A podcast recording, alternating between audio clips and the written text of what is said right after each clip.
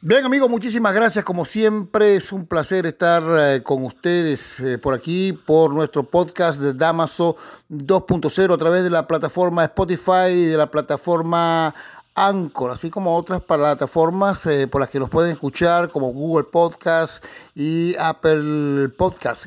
Bien, en esta oportunidad vamos a, estar conversando con una persona muy interesante. Eres profesor, eh, biólogo y tiene un libro interesantísimo que incluye a Venezuela, Caribbean Turismo, Turismo del, Caribe Diccionario, ¿no? Y entonces justamente con él vamos a estar conversando porque conoce muy bien el tema de Cuba y el de Venezuela, porque ha estado en Venezuela muchos años, escribió libros estando en Venezuela. Y eh, bueno, tiene eh, muchísimos temas interesantes. Se trata del profesor André Rodríguez. ¿Cómo se encuentra usted, profesor? Muy, bien, muy bien. Gracias. Mire, eh, profesor, a ver, quisiera que nos hablara un poco cómo hizo el libro. A ver, ¿de dónde, de dónde se basó? Estuvo en Venezuela. ¿Desde qué año estuvo ya en Venezuela? ¿Cómo, entró? Bueno, allá estuve, de, bueno, entré como un científico para trabajar en Fundación La Salle, que me solicitaron que, fuera para allá. Eh, en 95 fue eso. En el 95. Y salí en el, eh, y salí en el 2004, o sea, nueve años estuve en Venezuela. Eh, allí tengo dos hijos venezolanos y mis dos padres fueron enterrados allí. Así que soy casi más venezolano que ustedes. Eh, muy bien, muy bien. O sea que, porque eh, eh, no entró no entró justamente con, como entró como entró muchas de, de, las personas que... No, no, yo entré por mi parte, yo entré como un individuo, yo no tengo nada que ver con el gobierno, yo no, no tengo nada que ver con el gobierno de Cuba. Okay. Al, contrario, tengo bien poco que ver. ¿Cómo hizo para conocer todo el país y iniciar o, llevar a cabo esta iniciativa ¿no? del diccionario de, del Caribe, donde incluye muchos aspectos de Venezuela? Bueno, una de las cosas que yo hacía allá en Fundación La Salle y, eh, al, final en la Universidad de Oriente eh, era dar clases de asuntos ambientales, como soy biólogo, eh, y viajaba por el país y en algún momento me empecé a relacionar con el turismo. Una alumna me sugirió que me relacionara con, con el padre que tenía una agencia de turismo, empecé a asesorarlo y después me di cuenta de que el turismo era es, como una clase pero que, que, los alumnos cambian constantemente y empecé a, hacer yo mismo guía de turismo entonces eh, a observar lo que hacían otros guías de turismo y realmente no tenía muy buena información entonces yo empecé a recopilar mi información para ayudar mejores ser mejor guía yo mismo pero luego preparé un curso de ecoturismo que lo di en la UDO tres veces en la Universidad de Oriente, lo impartí tres veces eh, y, bueno, ahí empecé a recopilar toda esta información, el diccionario Caribbean Tourist Dictionary. Está bilingüe, ¿no? Es bilingüe, es inglés, y español, ¿no? Es inglés y español eh, y es, es, un visual, un diccionario visual que se compone de 130 dibujos, esquemas, donde está la terminología que le corresponde en inglés y español a todas las situaciones o a la mayoría de las situaciones que puede estar enfrentando un turista o un guía de turismo. Además, eh, pienso que sea un libro de referencia y de utilización por todos los estudiantes de, turismo en, el Caribe. Y me imagino, no lo conozco, pero no lo he leído, no lo he visto. Eh, se puede conseguir a través de Amazon, tengo entendido, pero eh, ya me lo va, ya me lo va a decir usted. Pero eh, hay muchos libros de, este, de esta índole para ayudar como un auxiliar, ¿no? Para ver dónde se pueden conseguir hoteles, restaurantes y, bueno, para ustedes contar las necesidades que tiene un turista, ¿no? Sí, pero yo no abordo ese aspecto. Yo Lo, mío es un, un, diccionario visual enfocado al turismo cultural. Correcto. No tengo ninguna ninguna información de hoteles, ni de que qué bonita está esta playa, ni, ni fotos de muchachas bonitas, nada de eso hay en mi, en mi libro. Es, un libro de texto, es un libro para el turismo cultural, pero el, turismo cultural duro, no el turismo cultural que es un carnaval. Claro. Eh, ahora, fíjese, ¿y cómo, ¿y cómo ha visto el turismo? Vivió en los últimos años, porque prácticamente este sistema, eh, parecido al de Cuba, destruyó completamente el turismo en nuestro país. Sí, sí, mire, eh, Venezuela está recibiendo, el año 2019 recibió 400 mil turistas extranjeros, mientras que Colombia, que está al lado, que tiene una extensión similar, recibe 4 millones y medio, 4.5 eh, millones de turistas.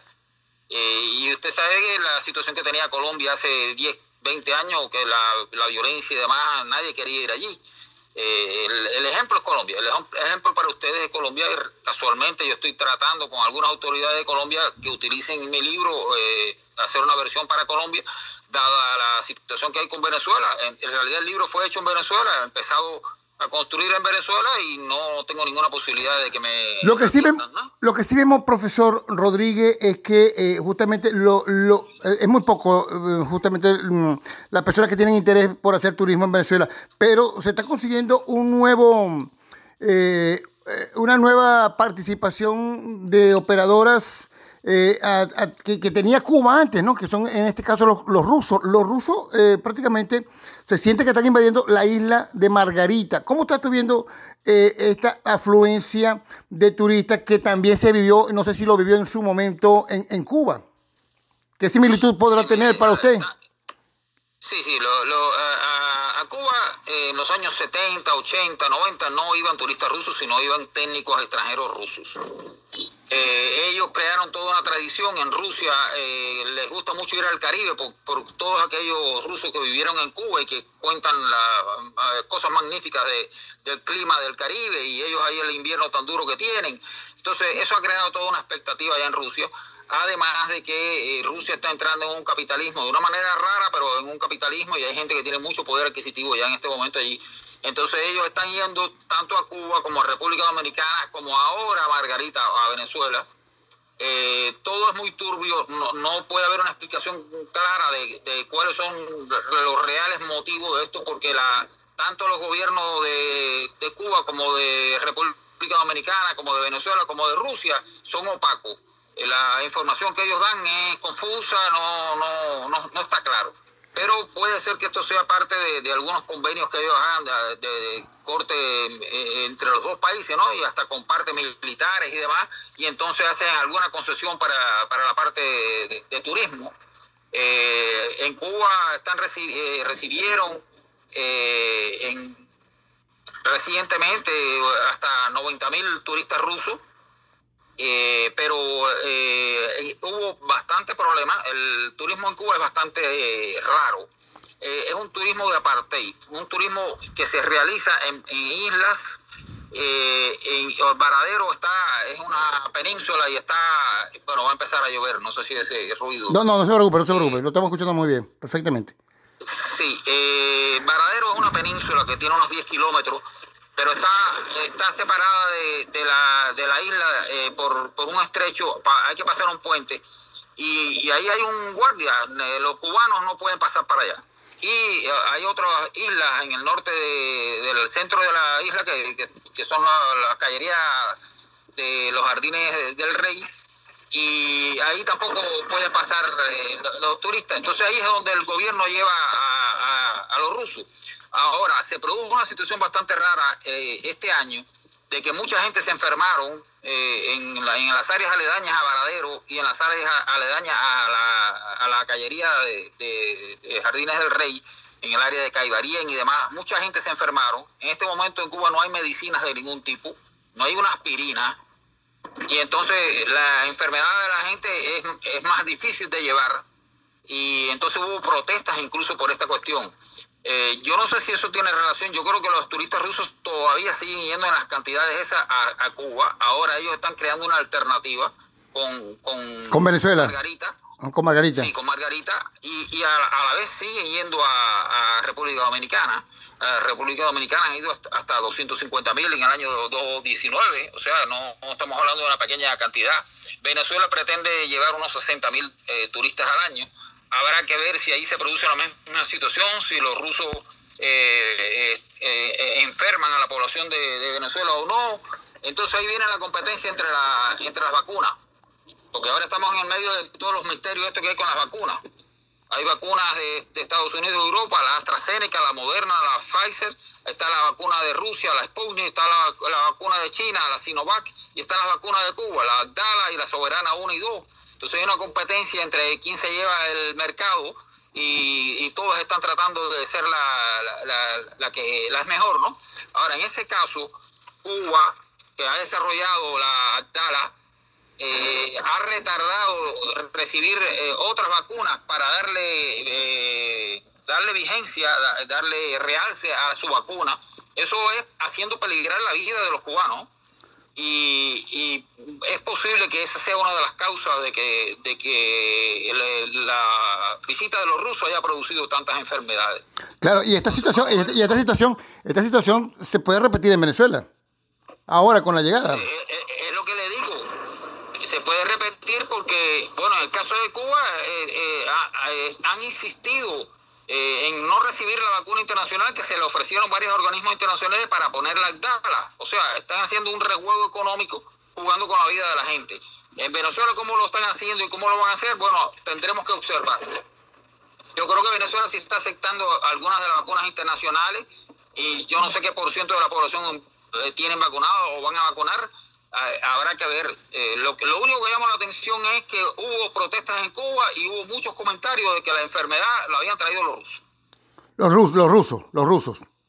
Sí. Los rusos. En el área de, en el área de Varadero y en el, área de Caibarín eh, eh vieron incluso eh, protestas. Mira, y, y, nos hizo referencia justamente a, la situación de que no se consigue ni una, ni una, ni una aspirina en este momento en Cuba, un poco como lo que está sucediendo en Venezuela. Y bueno, vimos también eh, una, unas protestas eh, muy eh, espontáneas dentro de la zona que eh, fueron mm, hubo demasiada represión y bueno vimos hasta hace poco la situación dentro del será que parece que no hubiese ocurrido nada no pasó nada. ¿Qué, cómo ve usted esa situación de que surgió desde, desde el manifiesto de patria y vida en, en La Habana bueno, eso fue una eso fue una reacción natural. Ahí no hubo ninguna organización que estuviera convocando eso.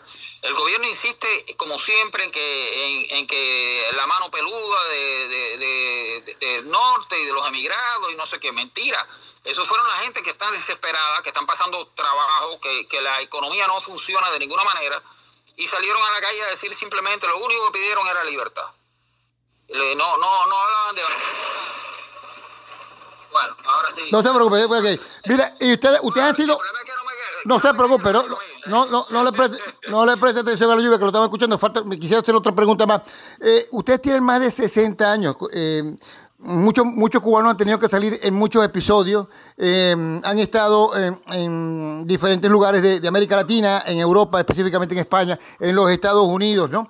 Eh, ya son cuatro, cinco, seis generaciones prácticamente eh, que, de cubanos que, han tenido que nacer en el exterior. ¿Cómo ven ustedes la situación? ¿Ya lo perdieron toda esperanza entonces? No, no, no, no. Nosotros, en primer lugar, todo está confuso. Ahora, en mi criterio personal, el gobierno de Cuba está quebrado, económicamente quebrado, no tiene otro nombre. Ellos están haciendo determinadas cosas, pero están quebrados. Y ellos tienen que entrar en una reorganización ahora ya. Lo que pasa es que eh, no es un gobierno otomano. Ellos nada más que, que se oyen a ellos mismos pero la población la tienen en una situación ya totalmente, y es por culpa del sistema, no es por culpa del imperialismo ni del bloqueo, es por culpa del sistema que es incompetente, una serie de incompetentes y el, y el, igualitarismo ese que destruye la, sociedad. Ahora, ¿usted cree que haya cambio? ¿Usted cree que haya cambio? ninguna esperanza. pero no tiene ninguna esperanza de que haya cambio. Sí, sí, yo sí la tengo, yo sí la tengo. Yo, eh, incluso no es que sea esperanza, es que la estoy viendo. La está viendo. ¿Y usted cree que de alguna u otra forma hay un efecto dominó con Venezuela? Desde luego, desde luego. Eh, en este momento están vinculados las dos, las dos fichas de dominó. Una se cae y se cae la otra. Eh, eh, tanto de allá para acá como de, aquí para allá. Y bueno, hay una tercera ficha que es Nicaragua, ¿no? Claro, claro. más pequeña, más pequeña, pero está jugando también. Bueno, mira, la gente que quiere, que está interesada en tener su libro, a ver, ¿cómo puede hacer? ¿Cómo lo puede conseguir en Amazon? Eh, en Amazon como mi nombre, Andrés R. Rodríguez, Amazon Books. Eh, mi nombre está como ebook como eh, el libro en blanco y negro y como libro a color con distintos precios. El ebook es muy barato, creo que son 4, 5, 6 dólares, una cosa eh, económica. Eh, ya en colores tiene mucho mayor precio, ¿no? simplemente Amazon, con mi nombre Andrés R. Rodríguez o con los nombres de los libros, Diccionario Turístico Caribe o Caribbean Touristic Dictionary. Si hay alguna organización interesada eh, en, poder eh, conversar con usted con respecto al libro. ¿Cómo lo pueden eh, conseguir? bajo mm, A ver, algún, algún correo electrónico, alguna cuenta en las redes sociales. No, yo no tengo, no, no lo está llevando ninguna organización en este momento. no, digo yo, digo yo, algún, alguna, a ver, alguien que quiera hacer contacto con usted a través de algún email. Bueno, mi email personal es, un poco raro, es Maritime Diccionario, diccionario marítimo en inglés, arroba gmail.com. Ok. ahí me pueden localizar. Diccionario marítimo en inglés, arroba, arroba gmail.com. Muchísimas gracias, profesor. Profesor Andrés Rodríguez. Está lloviendo entonces bastante en Miami, ¿no? Sí, ahora va a empezar a llover acá. Muchísimas gracias por estar con nosotros aquí en Damaso 2.0 y conversar sobre este aspecto que es de interés tanto para los cubanos como para los venezolanos que queremos y soñamos con la libertad y la democracia. Y también en el turismo, en que se reactiven todas estas, eh, todas estas, mm, todos estos rubros, ¿no? Para tener una mejor economía alguna vez en nuestro país nuevamente. Alguna vez mi libro se utilizará ya también. Ok, buenísimo, buenísimo. Bueno, se han utilizado muchos libros, ¿no? De, de profesores cubanos en Venezuela. de hecho... Eh, eh, eh, yo, soy el padre de esta criatura, esa es mi ambición. Sí, qué bueno, qué bueno, me alegra mucho. Lo felicito y bueno, para la gente, pues el profesor Andrés Rodríguez, profesor biólogo, con muchos años en Venezuela, muchísimo más de la llegada de el castrismo, eh, el castrochavismo, como le decimos nosotros, a Venezuela con la llegada de Hugo Chávez. Desde mucho antes, y, tanto que, bueno, se considera completamente venezolano eh, luego de su vivencia en el oriente del país. Muchísimas gracias al profesor Andrés Rodríguez, amigos. Eh, nos despedimos, como siempre, el contacto nuestro, damasoj.com a través de Gmail y a través de las redes. Esto lo vamos a colocar en las redes a través de Instagram y eh, Twitter por arroba Damaso Jiménez. Muchísimas gracias eh, por su eh, sintonía. Dígame, dígame. Gracias, gracias. Ok, muchísimas gracias. April Soul.